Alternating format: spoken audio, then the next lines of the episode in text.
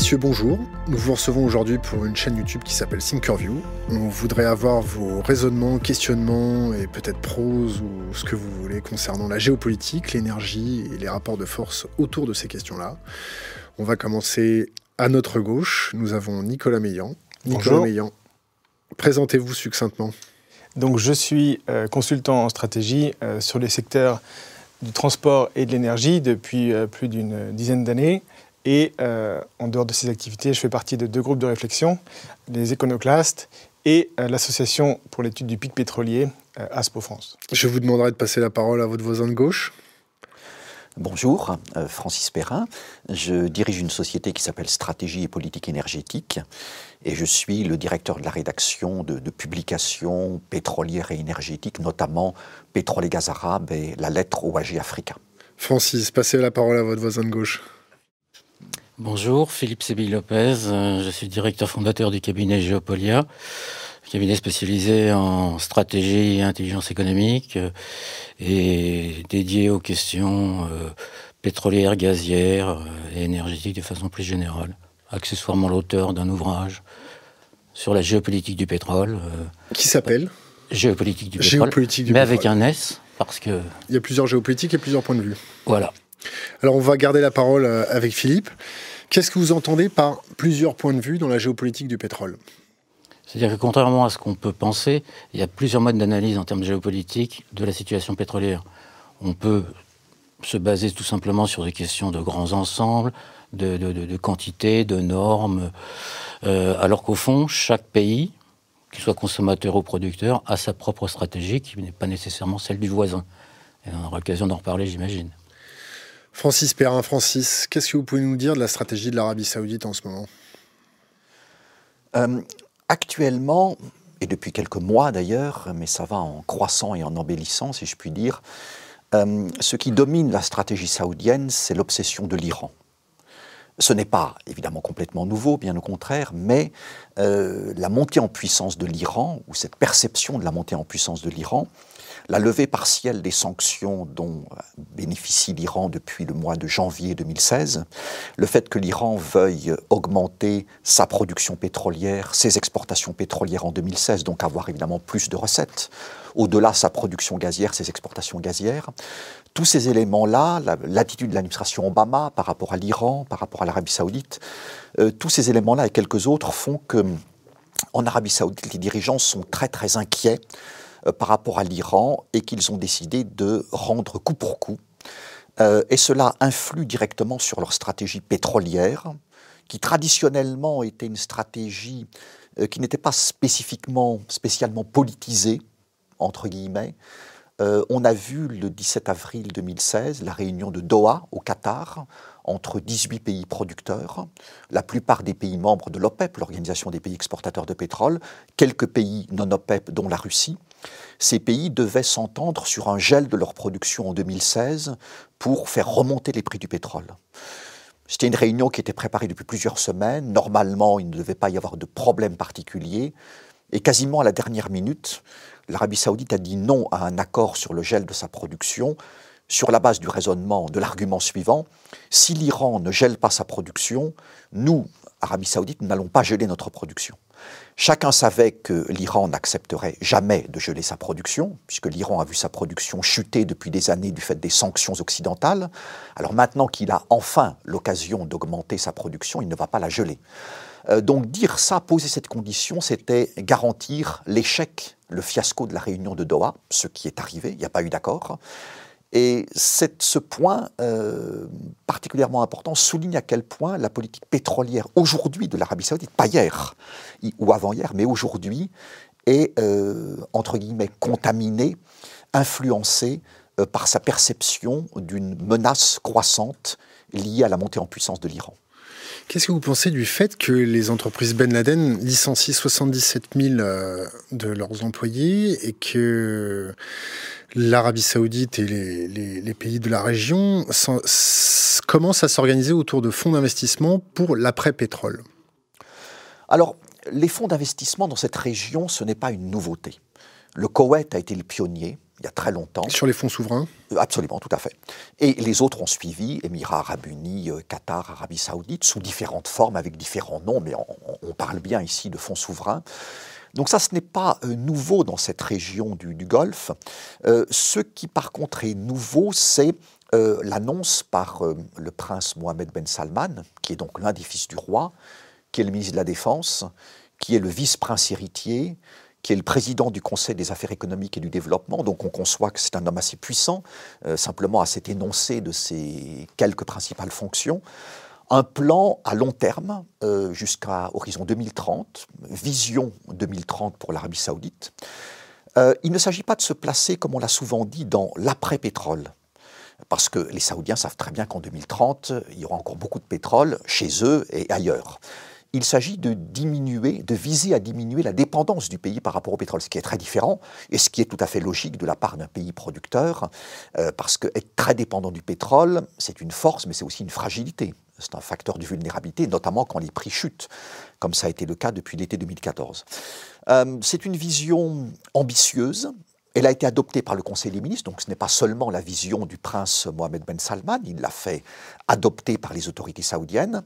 Alors ensuite, euh, bon, 2030, euh, c'est à la fois court et, loin en matière d'énergie. Il peut se passer beaucoup de choses. Est-ce que ce plan euh, sera couronné de succès? Personne ne peut le dire aujourd'hui. Ce qui est intéressant, sont quand même les grandes orientations.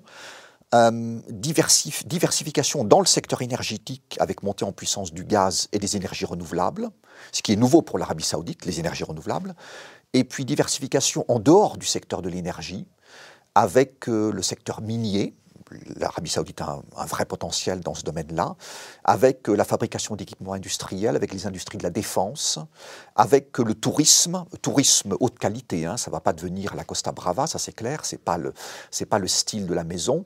Euh, donc voilà, c'est intéressant cette prise de conscience des objectifs chiffrés. Derrière cette vision, il y a un ensemble de stratégies qui devront être euh, définies, dont une stratégie pour la Saudi Aramco, la plus grande compagnie pétrolière mondiale, qui sera privatisée sans doute à hauteur de 5%, c'est-à-dire pas grand-chose, mais 5%, ça peut faire 100 milliards de dollars pour alimenter ce fonds souverain qui existe déjà, le Public Investment Fund, euh, qui a quelques centaines de milliards déjà à son actif, mais qui devrait passer à 1800, 1900 milliards de dollars d'actifs à horizon 2030 et devenir le plus important fonds souverain au monde, selon donc cette vision 2030 de l'Arabie saoudite. Philippe, qu'est-ce que vous percevez de la stratégie saoudienne Est-ce que la famille Al Saoud est connectée dans l'air du temps par rapport aux grands enjeux géopolitiques?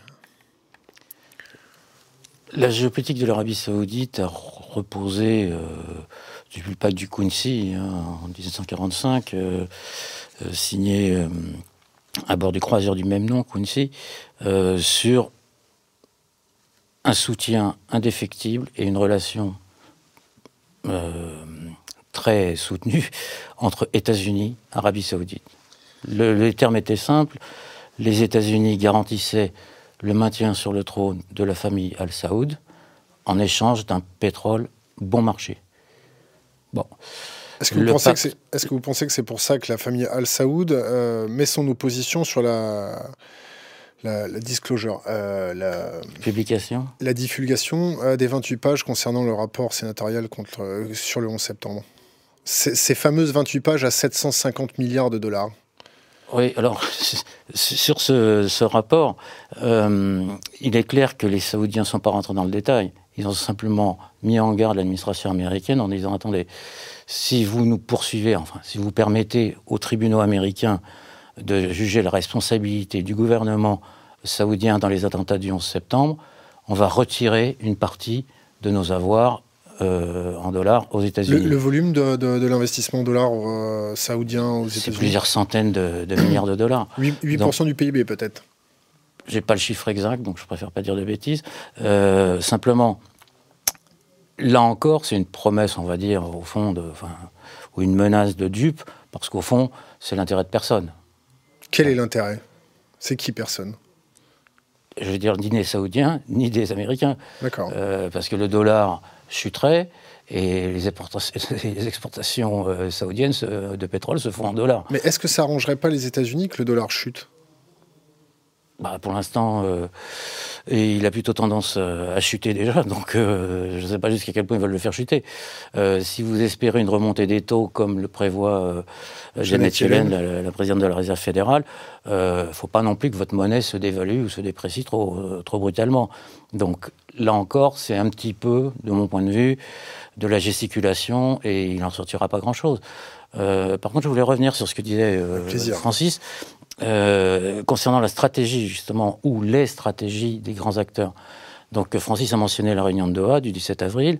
Il y avait une réunion auparavant, en février, surtout entre la Russie et l'Arabie Saoudite, pour justement préparer celle de Doha du 17 avril. Et ils s'étaient mis plus ou moins d'accord pour geler leur production au niveau de janvier 2016. Bon. En gros, euh, ce qui a été moins dit, c'est qu'au fond, les deux pays, en janvier 2016, avaient déjà fortement augmenté leur production. Ce qui fait qu'en fait, geler une production qui a déjà augmenté par rapport au mois de janvier de l'année euh, précédente, c'est un demi-engagement. Certains en sont même allés jusqu'à penser que euh, finalement, il s'agissait de faire une petite place à l'Iran. Alors là, j'aimerais qu'on m'explique, mais bon, j'en suis pas sûr du tout. Euh, et si on revient, là encore, à cet accord, on s'aperçoit que la Russie et l'Arabie saoudite sont en compétition ultra intensive pour approvisionner les marchés et préserver leur part de marché. Euh, pour vous, qui va gagner?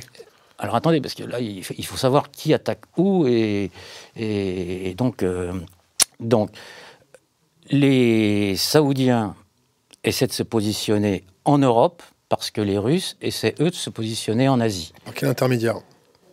Leur compagnie pétrolière à l'exportation, c'est tout. Euh, donc, les Saoudiens, euh, depuis plusieurs mois, ont vendu aux raffineurs européens du brut à prix discount pour essayer de conquérir des parts de marché sur le marché européen qui est euh, le, principal marché d'exportation de la Russie aujourd'hui. Quel prix du discount? C'est quelques dollars par baril. C'est pas, en, pourcent du, prix du baril, là actuellement il a combien le, WTI 45, ça fluctue, hein, ça dépend si on parle du WTI, du Brent, on est dans cette fourchette là, 40-45, parce que c'est un peu remonté. Euh, donc il y a cette espèce de, de, compétition en termes de part de marché entre la Russie et l'Arabie saoudite. Et il se trouve précisément que ce sont les deux principaux euh, pivots d'un éventuel accord mondial.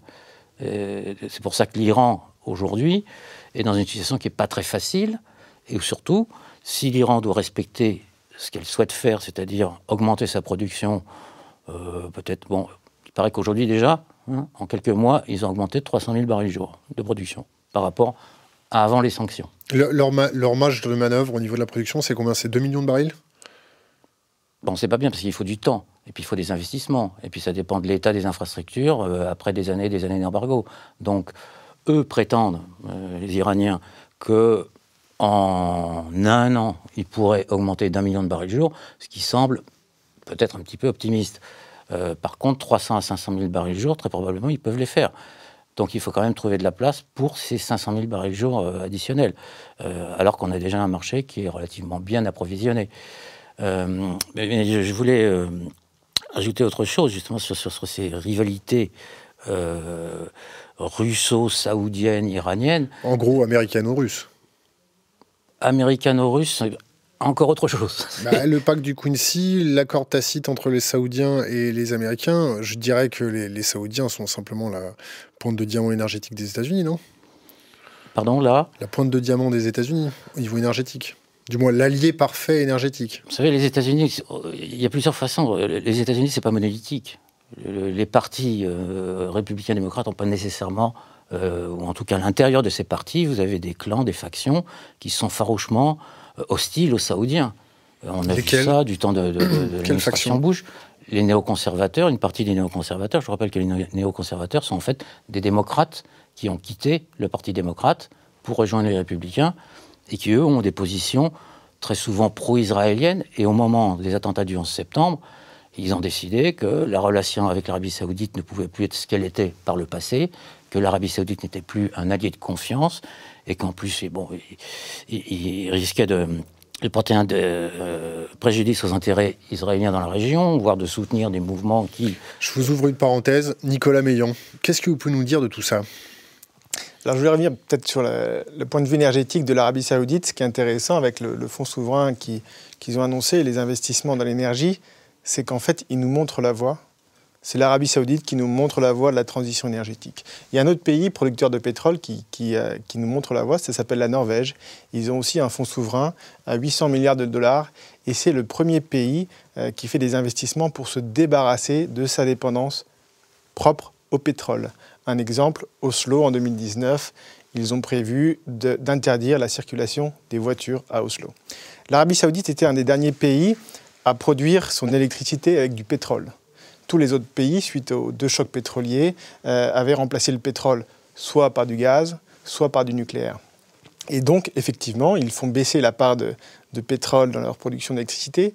Ils limitent au maximum leur autoconsommation pour pouvoir augmenter au maximum leurs exportations.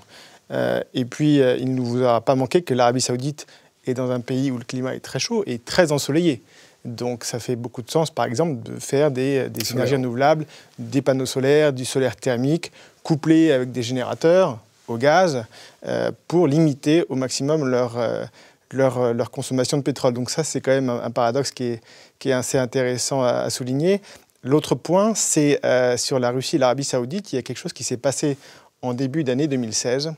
La Russie est devenue le premier fournisseur de pétrole de la Chine, devant l'Arabie saoudite, qui était le, premier, euh, historiquement, le premier euh, pays fournisseur de la Chine. Pour quelle raison?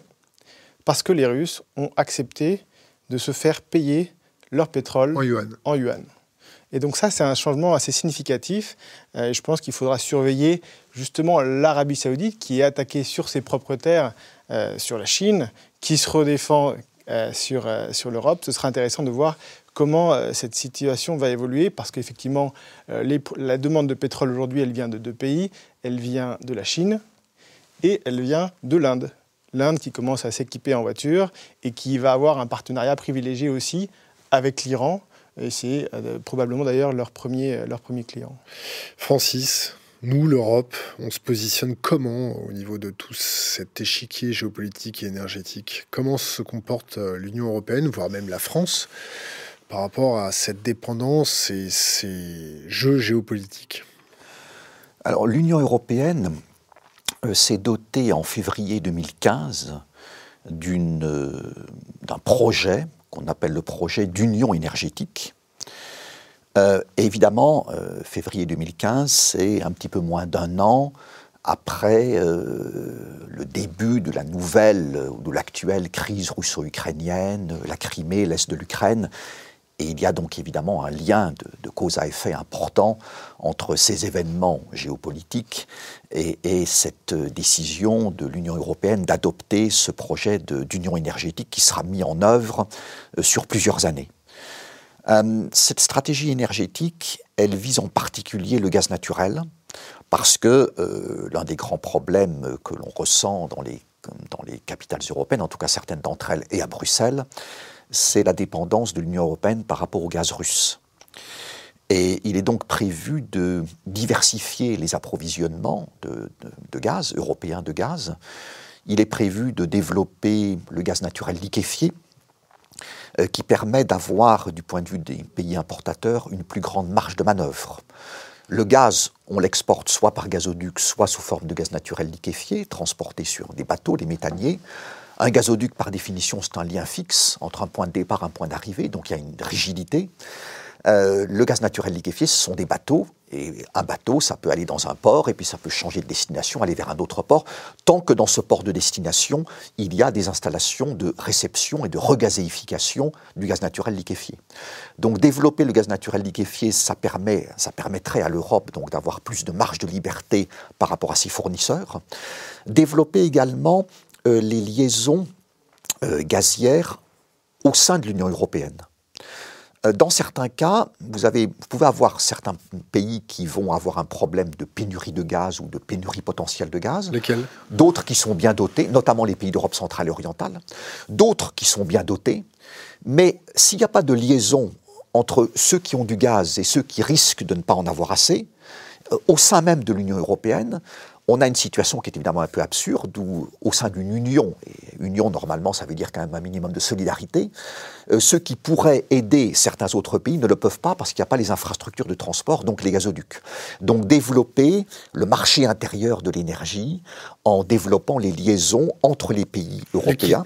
L'équivalent d'une smart grid euh, énergétique. Oui, tout à fait. Et puis faire en sorte que les gazoducs fonctionnent dans les deux sens. On a construit des gazoducs Russie vers l'Europe. Donc ça allait de l'Est vers l'Ouest, puisque la Russie, c'est évidemment euh, le premier exportateur mondial de gaz avec Gazprom. L'Union européenne est très dépendante par rapport au gaz importé, donc logiquement, on faisait des gazoducs dans le sens Est-Ouest. Mais si, sur une partie de ces gazoducs, on se donne la possibilité, ce qui est possible techniquement, d'avoir euh, des échanges de gaz dans les deux directions.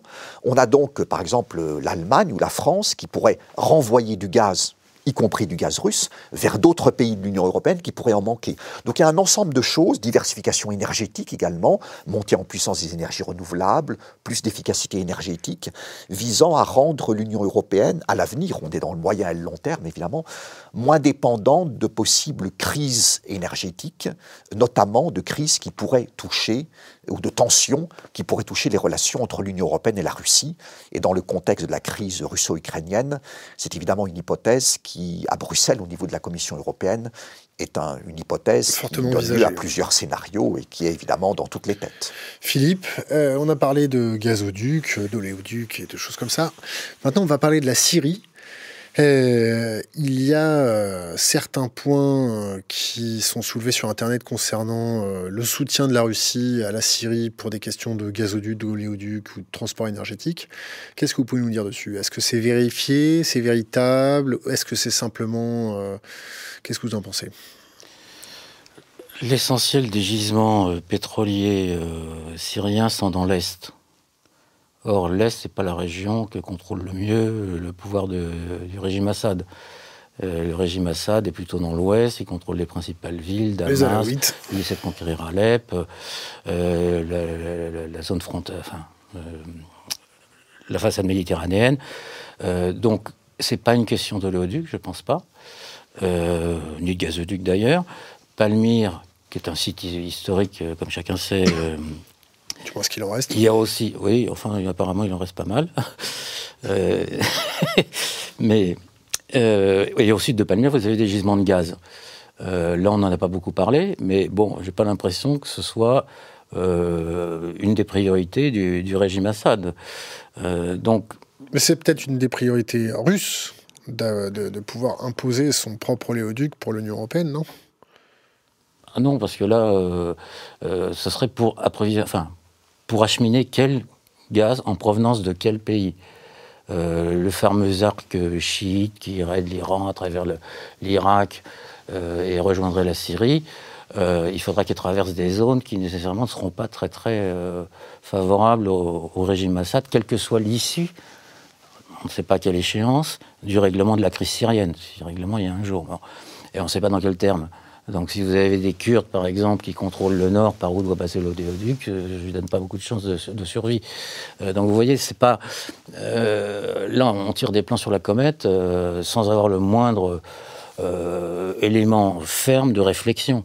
Par contre, c'est dans la théorie de, des think tanks, bon, on peut toujours imaginer ça, mais le plus simple, ce serait quand même que ça parte de l'Iran, que ça passe par la Turquie et, et que ça aille directement en Europe, puisque la Turquie est quand même malgré les, les, les, errements ou les, interrogations qu'on peut avoir sur la politique d'Erdogan. De toute façon, Erdogan ne sera pas éternel non plus, quoi qu'on dise. Bon. la CIA travaille bien dans la région, je suis assez sûr. Non, mais en même temps, c'est quand même plus simple d'avoir un seul pays euh, de transit euh, pour le gaz iranien. Euh, plutôt que d'avoir à repasser par ce Moyen-Orient très compliqué, et notamment l'Irak, où là encore, les choses ne sont pas réglées du tout.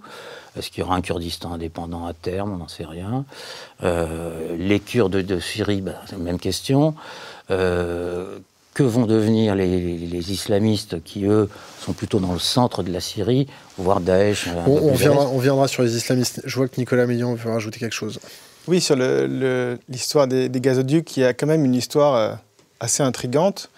si on s'intéresse un peu à la région, on a parlé du gaz iranien. les Iraniens partagent le plus grand champ de gaz au monde avec les Qataris. Qataris qui sont le premier exportateur de gaz naturel liquéfié. Et, donc les Qataris, quand ils exportent ce gaz naturel liquéfié qui coûte plus cher, hein, qui coûte 10 dollars du, 10 dollars du MBTU, les prix aujourd'hui en Europe c'est plutôt 5 MBTU dollars. pour nos auditeurs, ça veut dire? Euh, million euh, British Thermal Units, hein, c'est la façon de compter le, gaz naturel euh, dans les unités internationales. et donc, les, les, Qataris qui exportent leur gaz, leur gaz sont dépendants du détroit d'Ormuz. Détroit d'Ormuz qui est et qui pourrait être bloqué par les Iraniens. Et donc, ils se sont posé la question d'enlever cette dépendance et de pouvoir exporter leur gaz vers l'Europe par pipeline. Et donc, euh, quand on, il n'y a pas 150 000 pays pour passer du Qatar à l'Europe. Ça s'appelle la Syrie. Soit par l'Irak, soit par la Syrie. Et donc, euh, en fait, ce qui est intéressant, c'est que Bachar el-Assad euh, était assez proche, était assez proche des, Qataris, hein, qui étaient presque ses meilleurs amis, premier investisseur étranger en Syrie, le Qatar, jusqu'en 2011. et ils avaient discuté en 2009 d'un projet de faire passer un, un tuyau qui irait du Qatar, Arabie Saoudite, Jordanie, Syrie, Turquie. Et d'ailleurs, à l'époque, Bachar el-Assad s'entendait très bien avec Erdogan, on le surnommait euh, son petit frère. Et puis, ah euh, et puis ce, projet n'a pas plu, bien évidemment, euh, aux Russes, qui voyaient un concurrent pour le gaz sur l'Europe, et n'a pas non plus plu aux Iraniens. et Bachar al-Assad étant à la euh, donc qui est une minorité des chiites, euh, a finalement décidé de mettre fin à ce projet pour faire un, réseau de gazoducs avec l'Iran. Et en 2011, du jour au lendemain, les relations se sont coupées entre le Qatar, le Qatar qui devait, suite à cet accord, apporter la protection à la Syrie, une protection militaire, un peu comme les États-Unis l'apportaient à l'Arabie saoudite, du jour au lendemain, eh bien, leurs armes, au lieu de les donner euh, au régime, ils les ont données aux rebelles. Euh, Francis euh, Sur la Syrie, alors il y a deux aspects. Il y a d'une part les ressources énergétiques de la Syrie, et puis il y a la possibilité pour la Syrie d'être un pays de transit, euh, pour notamment du gaz venant d'ailleurs. Sur le premier point, il faut quand même bien garder à l'esprit que la Syrie, ce n'est pas un gros détenteur de réserves pétrolières et gazières. Euh, L'Irak, c'est évidemment tout à fait autre chose. L'Irak est un géant pétrolier en termes de, réserves. Euh, la Syrie, euh, avant évidemment la guerre de 2011, disons jusqu'au début de cette décennie, était un petit producteur de pétrole et de gaz. Donc il ne faut pas en faire, sur ce plan-là, sur le plan des réserves, il ne faut pas en faire un enjeu stratégique lié à l'énergie. Sur le plan de la question du transit, ce qu'évoquait Nicolas, Nicolas a rappelé que le Qatar est aujourd'hui le premier exportateur mondial de gaz naturel liquéfié. À partir de leurs installations de liquéfaction à Ras Lafan, sur le, Golfe, ils peuvent approvisionner le monde entier. En tout cas, là où il y a des besoins, évidemment, pour du gaz, en fonction de compétitivité par rapport à d'autres fournisseurs. Le marché européen, le marché asiatique, le marché nord-américain, même si ce marché va se fermer parce que les États-Unis ont une production de gaz grâce à leur gaz non conventionnel qui augmente. Ils sont devenus le premier producteur de gaz au monde devant la Russie. Ils sont maintenant autosuffisants en gaz. Ils ont commencé à exporter du gaz naturel liquéfié en février 2016 et ils vont devenir très rapidement un exportateur net de gaz. Donc, ils n'auront plus besoin. Ils garderont des importations venant du Canada, euh, qui est le, grand voisin. Mais voilà, ils vont devenir exportateurs nets de gaz. Donc, il n'y aura plus beaucoup de gaz à exporter ou plus du tout vers les États-Unis. Il restera les marchés asiatiques et européens. Donc, le Qatar s'est doté à coût de dizaines de milliards de dollars de plusieurs trains géants de liquéfaction les plus grands au monde Ras pour pouvoir exporter du gaz naturel liquéfié partout. Et par conséquent, pour eux, la valeur stratégique d'un gazoduc à travers la Syrie, c'est pas très important du tout. On, croit que euh, entre le Qatar et euh, la Syrie, le seul différent, c'est cette histoire du gaz. Euh, mais on oublie qu'il y a quelques autres petits problèmes entre eux, notamment la question de l'Iran la Syrie est au sein du monde arabe, le pays qui a les relations les plus étroites avec l'Iran. Et c'est d'ailleurs l'une des raisons pour lesquelles la Syrie n'est pas vraiment en odeur de sainteté, si je puis dire, euh, aux yeux d'autres pays arabes, notamment les pays arabes du Golfe. Donc je crois que évidemment, on est dans une région, le Moyen-Orient, qui est une éponge à pétrole et à gaz. Et nous parlons aujourd'hui de pétrole, énergie, géopolitique. Il y a évidemment souvent des raisons, des, relations très étroites, pardon, entre pétrole, gaz, géopolitique, stratégie dans cette région. Pour autant, il ne faut pas penser que l'énergie, y compris le pétrole et le gaz, peut expliquer tout ce qui se passe dans cette région-là. Il y a aussi des dynamiques qui n'ont rien à voir avec l'énergie. Et en, pour ce qui concerne la Syrie, je crois qu'il ne faut pas trop s'attarder euh, sur des scénarios dans lesquels l'énergie serait un petit peu le, le deus ex machina. Oui, juste sur la, euh, sur la Syrie. On passe à Philippe tout de suite après. Sur la, sur la Syrie, euh, effectivement, la Syrie n'est pas un, un, des plus grands producteurs de pétrole dans la région. Ceci c'est même un petit. Hein. C'est un petit producteur. Ceci étant dit, ils ont C'était un petit, puisque maintenant ils produisent plus grand-chose. Ils ont passé leur, leur maximum de production euh, au début des, à la fin des années 90. Euh, il faut avoir en tête que sur le financement de l'État syrien, euh, l'argent qui venait des exportations du pétrole représentait 40% du budget au début des années 2000. à la fin des années 2000, on était à 25% du fait qu'ils ont passé ce maximum de production. Et donc, ils ont quand même dû trouver de l'argent ailleurs. Comment est-ce qu'on trouve de l'argent ailleurs? Eh bien, ça s'appelle euh, les impôts, ça s'appelle euh, les réductions de subventions euh, au prix de l'énergie. et ça, je suis d'accord que ce n'est pas le facteur principal, mais ça a été un facteur qui s'est ajouté en plus dans cette région, en plus notamment hein, des, des, crises qu'on a pu avoir climatiques, qui ont un impact très fort euh, sur l'agriculture, sur les productions locales euh, de céréales. Et je rappelle souvent que la différence entre une guerre civile et où tout va bien, c'est euh, trois repas par jour. Une des raisons qui a engendré les printemps arabes, que ce soit quand il n'y a plus de fond dans les ateliers, les chevaux se battent. Exactement. Philippe, on va passer à la Chine, à l'Asie. je voudrais votre point de vue sur la sécurisation des colliers, du collier de perles et ainsi que la mer de Chine. Alors sur le collier de perles. Alors est-ce que vous pouvez nous expliquer ce qu'est le collier de perles? En fait, c'est un, maillage de points d'appui sur des ports qui vont de la Chine euh, continentale, en la côtière, jusqu'au euh, golfe arabo-persique. Chapelet d'île. Île, port. Mais l'idée, c'est d'avoir des ports qui vous permettent de faire escale, euh, pour les tankers, pour tout ce que vous voulez, voir, voir, euh, d'installer euh, peut-être, euh, avec l'accord des pays enfin, concernés, Alors quand j'entendais, quand j'entendais sécurisation du collier de perles, j'entendais sécurisation américaine du collier de perles, qui est, à mon sens, la principale route énergétique de la Chine. Qu'est-ce que vous en pensez? Je ne pense pas que les Américains s'intéressent de très près au collier de perles en soi. Aussi, depuis 2009. Oui, mais. D'après les affaires stratégiques du ministère de la il faut, Défense, il faut, il faut un point de vue très chaud. Le, discours et les, actes. Les États-Unis ont cette vision euh, depuis l'administration Obama avec le pivot asiatique. Donc là, on est bien d'accord, c'est euh, la nouvelle orientation stratégique des États-Unis par rapport à ce qui était auparavant plutôt une relation transatlantique, euh, telle qu'on l'a connue.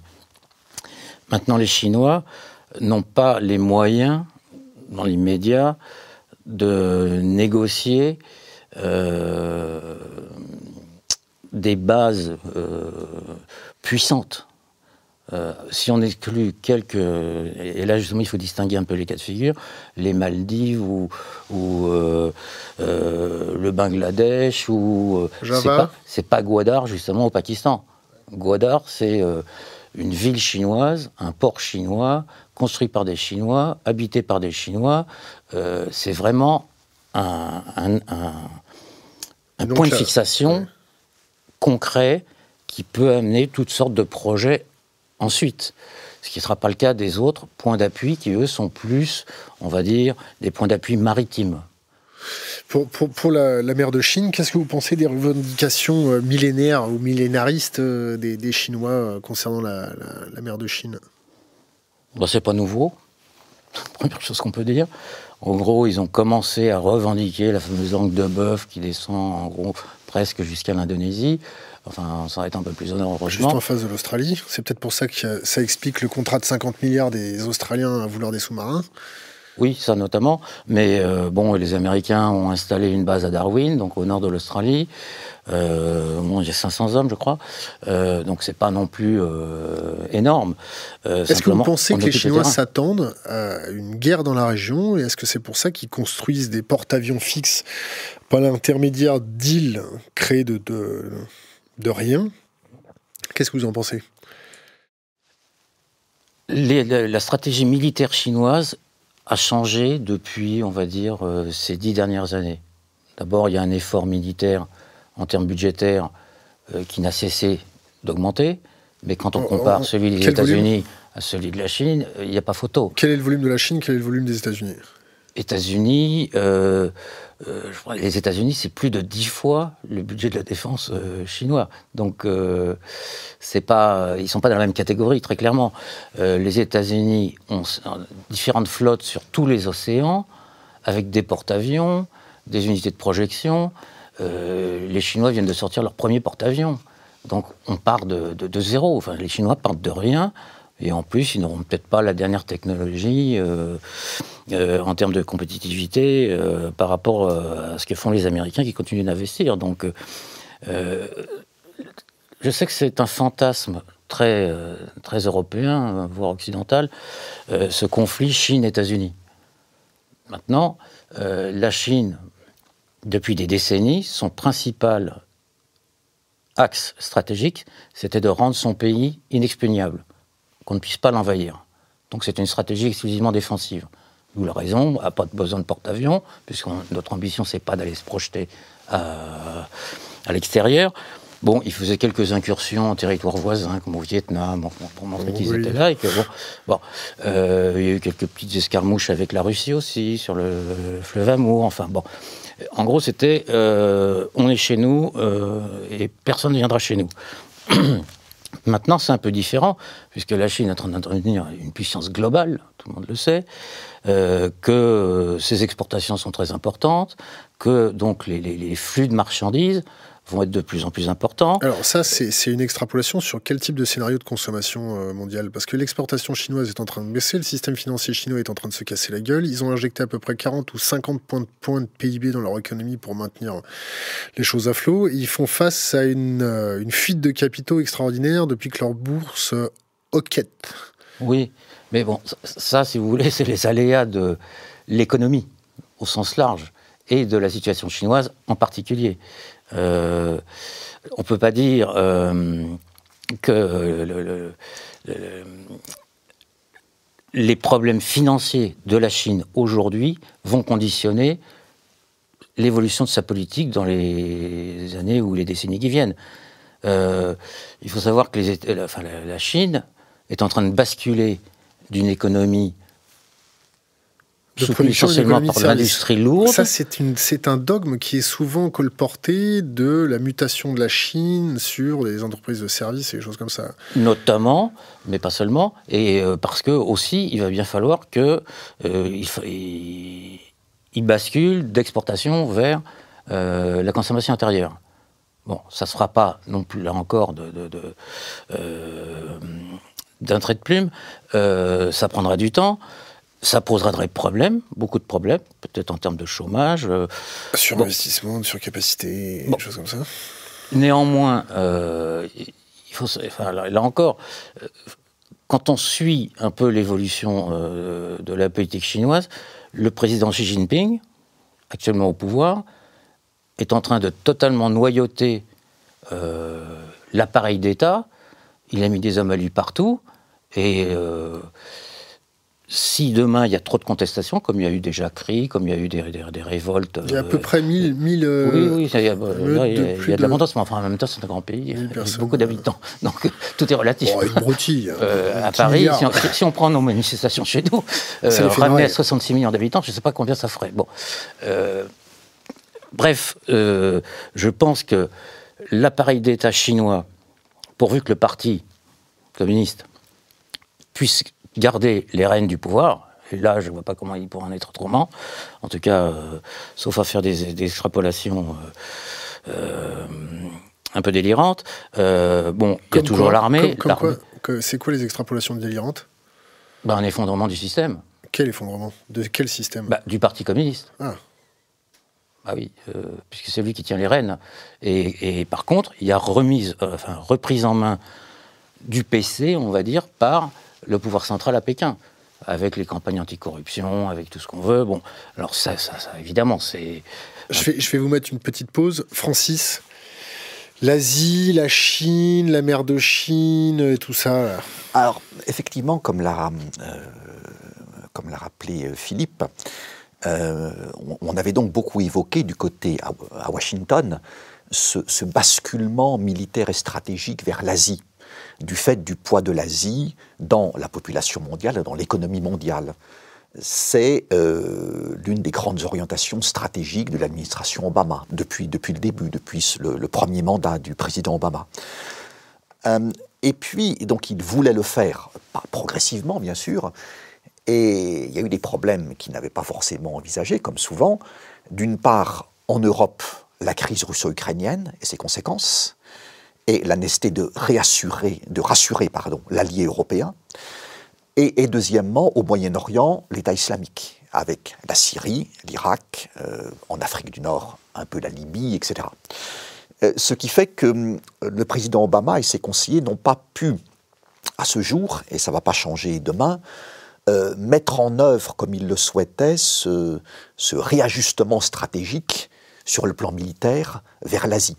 Ça reste dans leurs intentions euh, à moyen et à long terme, euh, pour les raisons évoquées, mais il a bien fallu renvoyer au contraire des troupes vers le Moyen-Orient que l'administration Obama souhaitait au contraire quitter, quitter de, façon relative, en tout cas au sens de troupes au sol et puis l'Europe où on voulait alléger le dispositif, le dispositif militaire.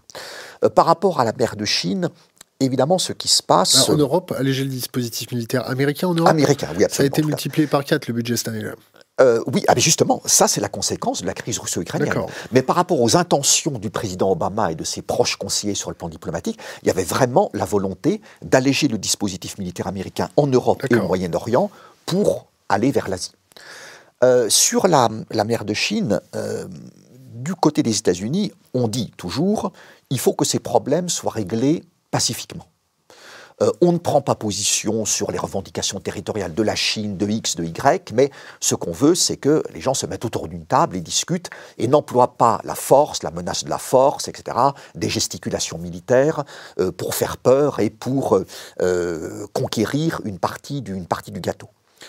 Ça permet évidemment aux États-Unis de resserrer leurs relations avec plusieurs des pays de la région qui ne sont pas euh, particulièrement très rassurés par rapport aux ambitions chinoises. Euh, y compris le Vietnam, ce qui est, historiquement, et bien sûr, euh, on voit d'ailleurs venir depuis quelques années ce, rapprochement, y compris militaire, stratégique, disons stratégique, américano-vietnamien, mais ce qui se passe en mer de Chine, l'attitude de la Chine, pousse plusieurs pays, alors euh, Washington a des alliés depuis longtemps en Asie, mais ceux qui n'étaient pas forcément ses grands alliés se disent euh, à tout prendre, je préfère me rapprocher de les ennemis de mes ennemis. C'est un grand classique depuis Machiavel, ça n'a pas. Et puis du côté de la Chine également, il y a cette dépendance croissante du pays vis-à-vis des importations pétrolières. La Chine est pourtant un, gros producteur de pétrole. Euh, c'est le, la Chine fait partie des cinq ou six premiers producteurs mondiaux de pétrole, ce qui n'est quand même pas rien. En matière de production de pétrole, on a d'abord le, super trio États-Unis, Russie, Arabie Saoudite, par ordre décroissant en termes de production de pétrole aujourd'hui. Et ensuite, on a, loin derrière, euh, on a un deuxième groupe de trois pays qui sont Canada, Irak, Chine, avec entre 4 millions et 4 millions et demi de barils par jour pour chacun de ces pays. Les trois premiers, c'est plus de 10 millions de barils par jour hein, euh, pour chacun. Euh, États-Unis, euh, Russie, Arabie Saoudite. Donc la Chine est quand même un grand producteur mondial de pétrole, mais sa production n'augmente plus depuis pas mal de temps. Elle est on va dire stable, alors que sa consommation, elle galope, parce que sa consommation est liée à sa croissance économique, à son développement, à son industrialisation, au développement des transports automobiles sur son territoire. Et l'écart se creuse chaque année entre une production chinoise stable, une consommation qui augmente, et donc de plus en plus, la Chine doit faire face à, ce, à ce, ce, gap, cet écart entre consommation et production, en important de plus en plus de pétrole. Et ça, c'est un facteur qui préoccupe les dirigeants chinois Est-ce que c'est un, années. un plateau de production, Nicolas Meillan, sur la Chine? Est-ce que la Chine a atteint un plateau de production au niveau de son pétrole et que c'est pour ça qu'elle est obligée de d'en importer La Chine a toujours été euh, très pragmatique euh, sur les questions énergétiques, sur les questions du pétrole. Effectivement, on voit depuis un, certain nombre d'années que la production chinoise, autour de 4 millions de barils par jour, euh, n'augmente plus. mais ce qui est intéressant, c'est leur... Ils n'ont pas de capacité de projection militaire, mais ils ont une capacité de projection économique. Et les accords qui passent avec un certain nombre de pays, qui sont les fournisseurs de la Chine en pétrole. Premier fournisseur, la Russie, depuis le début de l'année. Vous avez ensuite l'Arabie saoudite, et vous avez un certain nombre de pays comme l'Angola, comme Oman, euh, comme l'Irak aussi, euh, la Chine qui, euh, après, après, la guerre en Irak, a raflé un certain nombre de concessions au nez des, des pétroliers européens et américains sur le pétrole de l'Irak, et ils ont un pragmatisme extrêmement important. Ils savent que leur croissance économique future dépend de cet approvisionnement, de cette sécurité. Et d'ailleurs, euh, quelque chose d'intéressant, depuis que les prix du pétrole ont baissé de, presque 70%, euh, la consommation et la demande chinoise n'a pas baissé. Pourquoi? Parce que la Chine achète tout le pétrole disponible pour le stocker. Alors c'est vrai qu'ils n'ont pas aujourd'hui euh, les trois mois de réserve stratégique qu'ont les pays de l'OCDE, mais l'an dernier, 500 000 barils par jour étaient achetés par les Chinois pour le stocker. D'abord le stocker dans des réservoirs euh, en surface et ensuite recréer quasiment des puits de pétrole artificiel, le, stocker de manière souterraine euh, pour constituer ces stocks. Je crois que l'an dernier, ils avaient atteint 200 euh, millions de barils et que leur objectif, c'est 500 millions à horizon 2020. Donc ils savent beaucoup plus que nous, les Européens, que leur futur, leur croissance et le, maintien de leur système, qui dépend de ces taux de croissance, dépend du pétrole. Il y a cette politique de, stockage stratégique que vient d'évoquer à juste titre Nicolas, qui est l'une des priorités de la politique énergétique chinoise. Il y a, euh, il l'a évoqué également, une diversification des approvisionnements, avec notamment, pas uniquement, mais la montée en puissance de la Russie, le Kazakhstan, d'autres pays, l'Afrique, l'Angola, etc. Euh, il y a aussi une politique de contrôle d'actifs pétroliers. Le gouvernement chinois donne pour mission aux compagnies pétrolières étatiques, et il y en a trois principales, la CNPC, la China National Petroleum Corporation, Sinopec et la CNOOC, China National Offshore Oil Corporation, d'aller dans le monde entier, enfin en tout cas là où il y a du pétrole, de prendre des participations dans des actifs pétroliers euh, pour avoir droit à une part de la production qui, si besoin est, pourrait être acheminé vers le marché chinois pour contribuer à la sécurisation des approvisionnements. Et il y a aussi une politique de diversification énergétique. Euh, alors il y a le problème du charbon. La Chine, euh, il faut jamais l'oublier, consomme la moitié du charbon consommé dans le monde à elle toute seule. Mais euh, ça pose bien sûr quelques petits problèmes environnementaux, pollution locale considérable, avec sans doute des centaines de milliers de morts prématurées en Chine chaque année, et puis contribution au changement climatique. Euh, c'est pas pour ça qu'ils vont abandonner le charbon, parce que c'est leur charbon. C'est une ressource nationale. Mais ils ne peuvent pas continuer, ils pourraient, mais ils ne le feront pas, à euh, aller euh, développer le charbon. Donc ils vont faire monter en puissance le gaz naturel, y compris en important du gaz naturel liquéfié, justement, ce qu'ils ont commencé à faire ils développent et ils vont continuer à développer les énergies renouvelables, l'efficacité énergétique. Donc il faut un petit peu feu de tout bois, euh, mais c'est une de leurs préoccupations majeures en termes de politique énergétique et, bien entendu, politique énergétique, sécurité des approvisionnements. On est en pleine stratégie, en pleine géopolitique, bien sûr. Philippe et je, Juste pour compléter. Non, non, non, prenez votre temps pour compléter. Il n'y a pas de sur le, la stratégie d'approvisionnement chinoise, donc comme le disait justement euh, euh, Francis, bon, ils achètent des droits sur des gisements, euh, ils rachètent des parts d'actifs sur des compagnies étrangères déjà présentes. Euh, je prends l'exemple de Repsol au Brésil, où ils ont créé une, joint venture où euh, la, Chine prend 40% des actifs de Repsol au Brésil. Et Repsol, c'est la deuxième compagnie en termes de superficie des gisements euh, à développer ou déjà octroyés derrière Petrobras, la compagnie nationale. ça me fait penser tout à fait à la même démarche que l'Iran avait eue avec SWIFT. Quand ils s'étaient fait expulser de chez SWIFT, ils sont amusés à diversifier absolument leur, leurs finances pour éviter ça. Les Chinois font à peu près pareil, c'est-à-dire qu'ils achètent des parts à côté pour pouvoir... Euh, bah, ils achètent des actifs, soit sous, sous forme financière, puisqu'en fait, ce sera toujours Repsol l'opérateur, ce sera toujours Repsol qui fera le job, on va dire. Par contre, sur la production à venir, ils prendront 40%. Autre cas de figure, toujours en Amérique latine, le Venezuela. Le Venezuela n'a pas les moyens vu la crise qui traverse encore plus aujourd'hui qu'hier, euh, de financer ces investissements pétroliers à travers les compagnies nationales PDVSA. Est-ce que vous pouvez rappeler, juste pour nos auditeurs, qu'est-ce qui se passe au Venezuela en ce moment Mis à part l'inflation, que, les, fonctionnaires travaillent plus que deux jours par jour et que... Euh, certains fonctionnaires, il ne faut pas exagérer. Ah bah, il faut que ce soit les bah fonctionnaires encartés quand même. Fonctionnaires, je présume que les ordures ménagères continuent d'être ramassées. il faut éviter les épidémies. enfin, je le souhaite pour eux. Mais, euh, enfin, euh, bon, il se passe une crise économique qui était prévisible. Pourquoi prévisible? Prévisible parce que quand vous avez un cours du, du brut à 147,90 Oui, enfin, c'était en juillet. Hein, c'était le, en 2011. Juillet 2011. Donc, juillet 2008 8. Euh, 8, oui. oui avant la crise. C'est pour ça qu'on le fait venir à chaque fois. Ah, avant la crise, juste avant la crise, et, donc la suite. Donc, euh, quand vous avez des recettes budgétaires de cet ordre-là, pour un pays qui exporte, euh, en gros, pour 90%. Ils ont vécu au-dessus de leurs moyens. Ils ont vécu au-dessus de leurs moyens, ce qui a financé les missions, les fameuses missions de, Hugo Chavez, qui, elles, ont permis de sortir un certain nombre de millions de, Vénézuéliens de la pauvreté. Donc là, on peut discuter du bien fondé de la chose, de la, méthode de financement. Néanmoins, bon, le, but en lui-même est plutôt louable.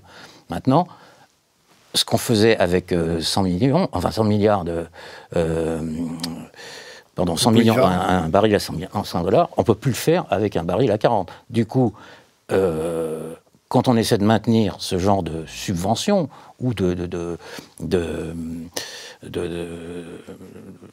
d'avantages sociaux, si on peut dire, et que vous n'avez plus rien pour les financer, euh, votre économie plonge. Votre monnaie se dévalue complètement.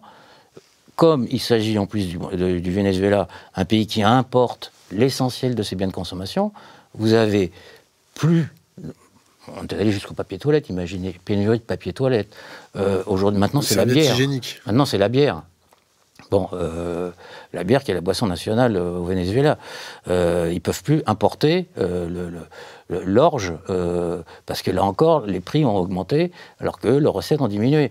Donc, on va vers un système, et sans compter qu'en plus, certains produits de première nécessité sont subventionnés, et donc font l'objet d'un trafic avec la Colombie. Parce que comme euh, évidemment c'est moins cher euh, au Venezuela, vous pouvez le revendre plus cher en Colombie. Ce qui fait que c'est un, puissant fond. Et donc le système économique vénézuélien est en train de s'effondrer complètement.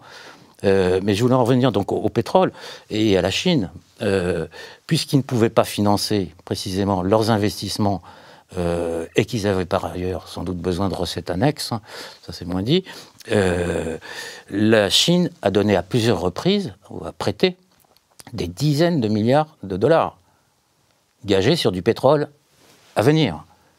Donc ce que, euh, d'une façon, on dit là encore que le Venezuela, après les, relations un peu houleuses qu'il y avait eu entre les États-Unis, George Bush et le Venezuela, euh, étrangement, ça n'a pas énormément euh, fait chuter les exportations du Venezuela vers les États-Unis, exportations pétrolières. elles ont progressivement diminué au profit de la Chine, justement. C'est-à-dire il y a un système de bascule euh, parce que les Vénézuéliens sont bien obligés de rembourser une partie de leurs prêts en, pétrole. 60 milliards d'euros.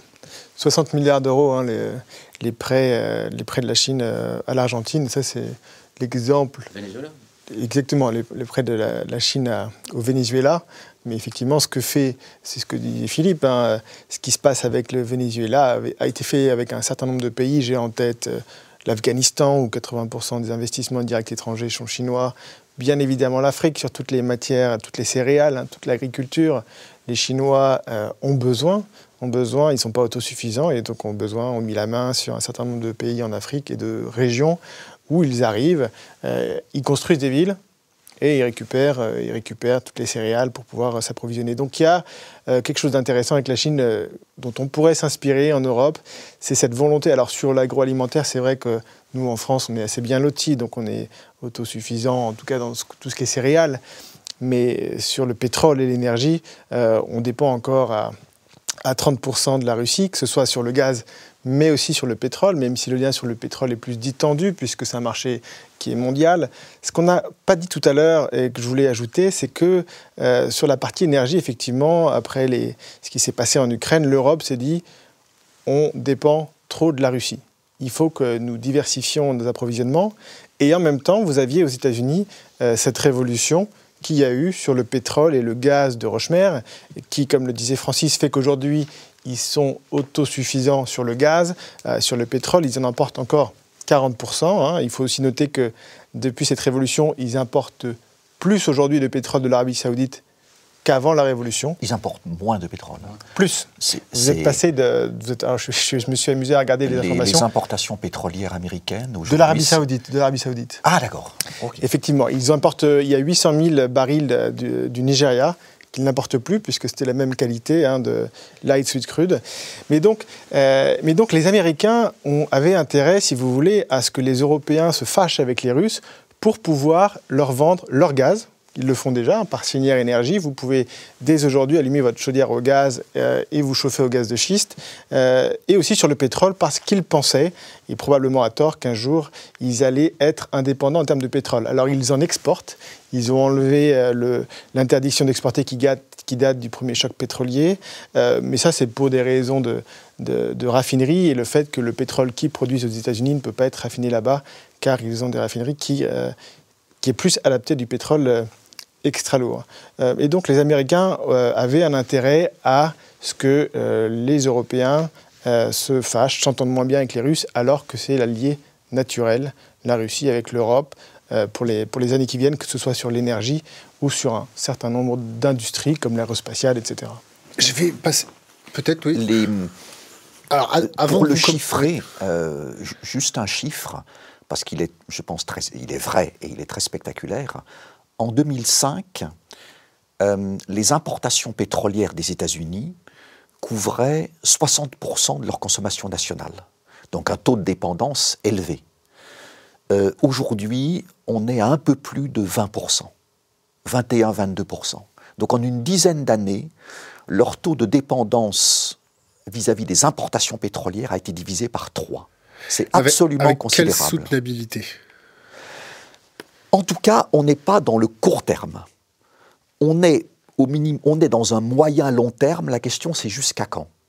Euh, ça vient en grande partie. Cette euh, diminution très forte de leur taux de dépendance s'explique de deux façons. D'une part, une consommation qui n'augmente plus, voire qui a même décliné un petit peu, consommation pétrolière euh, intérieure des États-Unis, et une production pétrolière en forte hausse depuis 2008 euh, du fait des pétroles dits non conventionnels. Et ça réduit évidemment considérablement l'écart entre la consommation et la production. Il y a quelques années, enfin disons à la fin des années 2000, vers 2007-2008, les États-Unis étaient le premier consommateur mondial de pétrole, le troisième producteur mondial de pétrole et le premier importateur mondial de pétrole. Aujourd'hui, ils sont toujours le premier consommateur, mais ils sont le premier producteur et ils sont le deuxième importateur mondial de pétrole derrière la Chine, qui est passée devant les États-Unis par rapport à. C'est le lien avec ce qu'on disait tout à l'heure. Euh, ils ont d'immenses réserves de gaz non conventionnel, les États-Unis. Ils ont des réserves importante de pétrole non conventionnel. Mais sur la base des données qu'on a aujourd'hui, on ne peut pas dire qu'ils ont des réserves immenses de pétrole non conventionnel. D'où votre question, combien de temps est-ce que ça peut durer? Pour le gaz, très longtemps, sans, aucun doute. Pour le pétrole, le département de l'énergie des États-Unis dit euh, on a en tout cas une dynamique de progression de notre, notre production pétrolière jusque vers 2025. Là, On voit à peu près clair à cet horizon-là. Euh, ensuite, on est prudent. Ensuite, point d'interrogation, il n'est pas sûr que les États-Unis aient des réserves pétrolières suffisantes. C'est pas le Moyen-Orient, c'est pas l'Arabie Saoudite, en dépit du non conventionnel. Euh, mais ensuite, c'est ça, c'est sur la base de l'état actuel de nos connaissances. Les compagnies pétrolières vont évidemment continuer à euh, se développer, à explorer, à, faire progresser les techniques. Mais pour l'instant, euh, disons que jusque vers la moitié de la décennie prochaine, les États-Unis euh, vont être dans une situation pétrolière qui sera fort bonne, avec de moins en moins d'importations.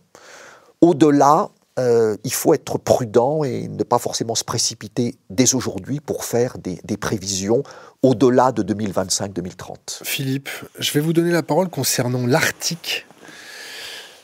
L'Arctique, on en est où? Nulle part. il fait froid. il y a des pingouins? Non, c'est-à-dire que les, grandes compagnies qui avaient des permis, euh, notamment au nord de l'Alaska, euh, ont tenté de faire des premiers forages. Et euh, bon, vous savez que la, période propice à ce genre de forage est très très limitée. Hein, c'est les mois d'été. Et en septembre, il faut avoir tout, tout terminé. Donc, c'est le cas de Shell notamment, qui a eu pas mal de déboires. Et donc, on dit pour l'instant, on gèle, sans jeu de mots.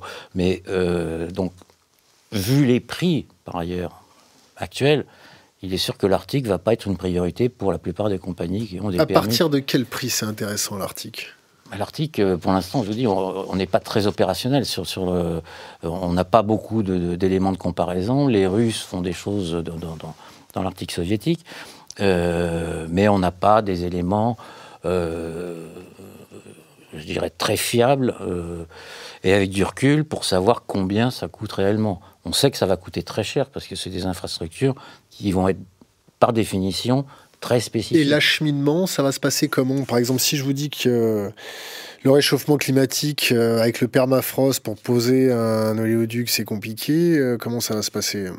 Ben, S'il y a le réchauffement, il y aura peut-être moins de permafrost. Oui, mais les sols seront instables. Il y aura les bateaux. Il y aura les bateaux. Donc là, je redonne la parole tout de suite à. Le passage du Nord-Ouest, les, donc les, routes vont se raccourcir. On revient dessus. Ah bah. Non, euh, euh, le, sur l'Arctique, je crois qu'il y a déjà aujourd'hui et depuis des années une réalité euh, de, des développements et de l'exploitation pétrolière et gazière en Arctique. Euh, c'est le cas aux États-Unis avec l'Alaska, qui est un État producteur de pétrole et de gaz depuis très longtemps, depuis des dizaines d'années. C'est le cas d'une partie du nord du Canada, c'est le cas d'une partie de la Russie, c'est le cas d'une partie de la Norvège, et puis il y a les ambitions danoises avec le Groenland, mais là on est dans l'exploration. Donc l'Arctique, c'est déjà une réalité aujourd'hui, pétrolière et gazière, depuis pas mal d'années. C'est pas seulement l'avenir en disant qu'est-ce qu'on va faire de l'Arctique, est-ce qu'on va aller trouver du pétrole? Oui, bien sûr, c'est le cas déjà depuis pas mal de temps. Pour ça, c'est pour ça qu'on a vu les, les, les, super tankers entrer euh, dans, dans, dans, en construction à grande vitesse. Là, je ne sais pas, il y a combien de projets de, de super bateaux d'acheminement de. Alors, les supertankers, c'est pas uniquement par rapport à l'Arctique. C'est pas uniquement par rapport à l'Arctique. par rapport au transport pétrolier de façon générale. Mais évidemment, ça peut. Alors l'Arctique, ça demande certaines euh, spécificités parce qu'il faut parfois, euh, voilà, il faut des prises glaces, il faut donc. Là, on est sur les coûts qu'évoquait Philippe, les difficultés technologiques et les coûts. Mais l'Arctique, c'est déjà une réalité pétrolière et gazière aujourd'hui. Bien sûr, c'est pour l'instant très peu exploité par rapport au potentiel qu'on ne peut pas chiffrer, mais qui est certainement très important. Euh, mais là, je reviens à ce que disait Philippe, il y a la question des prix, de la rentabilité qui est capitale.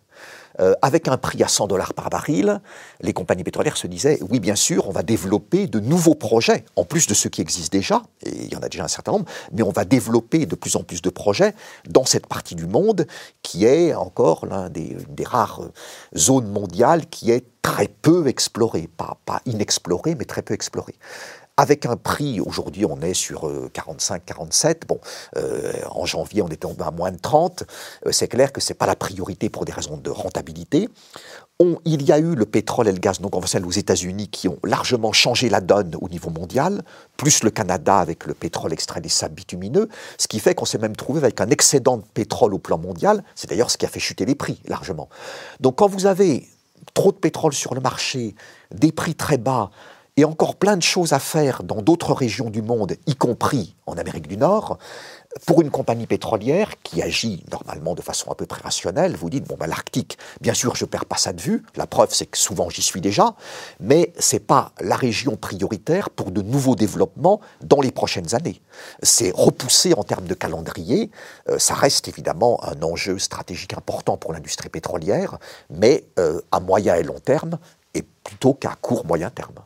Et juste pour compléter sur les questions géopolitiques autour de l'Arctique, on entend souvent dire qu'il peut y avoir des conflits pétroliers sur les revendications territoriales des uns et des autres.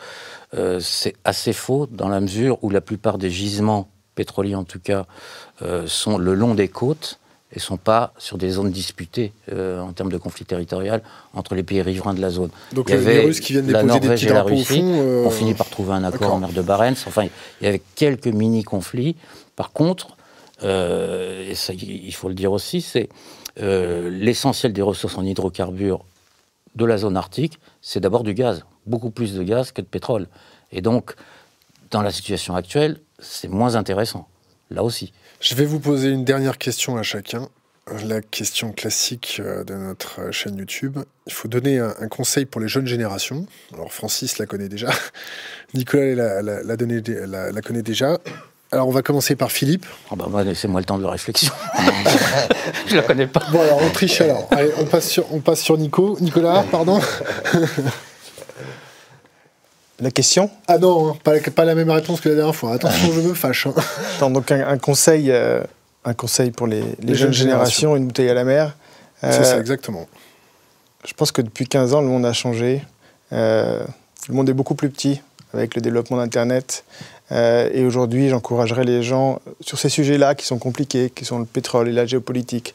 C'est toujours important d'avoir un certain nombre de différentes sources pour croiser les informations. Euh, et donc, les jeunes doivent aujourd'hui s'approprier, s'approprier l'information, se créer leurs propres médias en allant chercher, en allant lire différentes sources euh, et différents points de vue pour recroiser les infos. C'est ce que je fais tous les jours dans mon métier. Et c'est essentiel pour pouvoir se forger une opinion et ne jamais, euh, ne jamais prendre pour argent comptant ce qu'on vous raconte. Francis je serais tenté euh, de tricher et de reprendre ce que Nicolas vient de dire, à savoir qu'on a parlé euh, bien sûr aujourd'hui d'enjeux stratégiques, d'enjeux géopolitiques liés à l'énergie, et, bien sûr il y en a beaucoup, c'est aussi un enjeu démocratique l'énergie, parce que l'énergie ça concerne tout le monde. Tout le monde est au minimum utilisateur d'énergie tous les jours, 50 fois par jour. Euh, ce sont des sujets extrêmement importants qui pèsent sur les choix politiques, économiques, ce qu'on a un petit peu développé partiellement dans cette, dans à travers ce, débat. Et, je crois que ce que Nicolas vient de dire sur, euh, jeunes et moins jeunes d'ailleurs, sur l'appropriation par euh, des personnes, par des groupes de personnes, par des sociétés, de ces enjeux énergétiques, de, leur, de leur poids, de leur influence, euh, ça me paraît un sujet tout à fait essentiel. Ça nous éloigne un petit peu des aspects technico-économiques qui sont très importants. Mais je conclurai bien, euh, je choisirais bien comme bouteille à la mer, effectivement, ce, rappel de l'importance de, l'énergie pour toutes les sociétés du monde et donc les enjeux démocratiques euh, liés à, à l'énergie, à la connaissance de ces enjeux et, si possible, à la maîtrise de ces enjeux. Philippe, c'est bon? Presque. Euh, bon, je rejoins mes, deux petits camarades sur le, côté indispensable de s'informer, de s'informer à différentes sources, de comparer les sources pour se faire sa propre religion. Et surtout échapper, et ça c'est peut-être la, principale mise en garde que je voudrais euh, évoquer ici, euh, faire attention aux courants doctrinaux, c'est-à-dire aux gens qui ont un prêt-à-penser lié à des idées du moment, et ça on peut le comprendre, euh, appuyer sur des courants politiques ou autres, peu importe, euh, et qui, malheureusement, parce qu'ils sont peut-être politiquement très très impliqués, ont tendance à pas toujours avoir une vision très précise de la réalité et choisir un petit peu ce qui leur convient par rapport à ce qui leur convient moins. Donc c'est pour ça que ça rejoint le côté s'informer d'abord pour éviter d'être ensuite euh, Endurcir son esprit critique. Être sujet, pas objet. Voilà. Parfait. Messieurs, merci.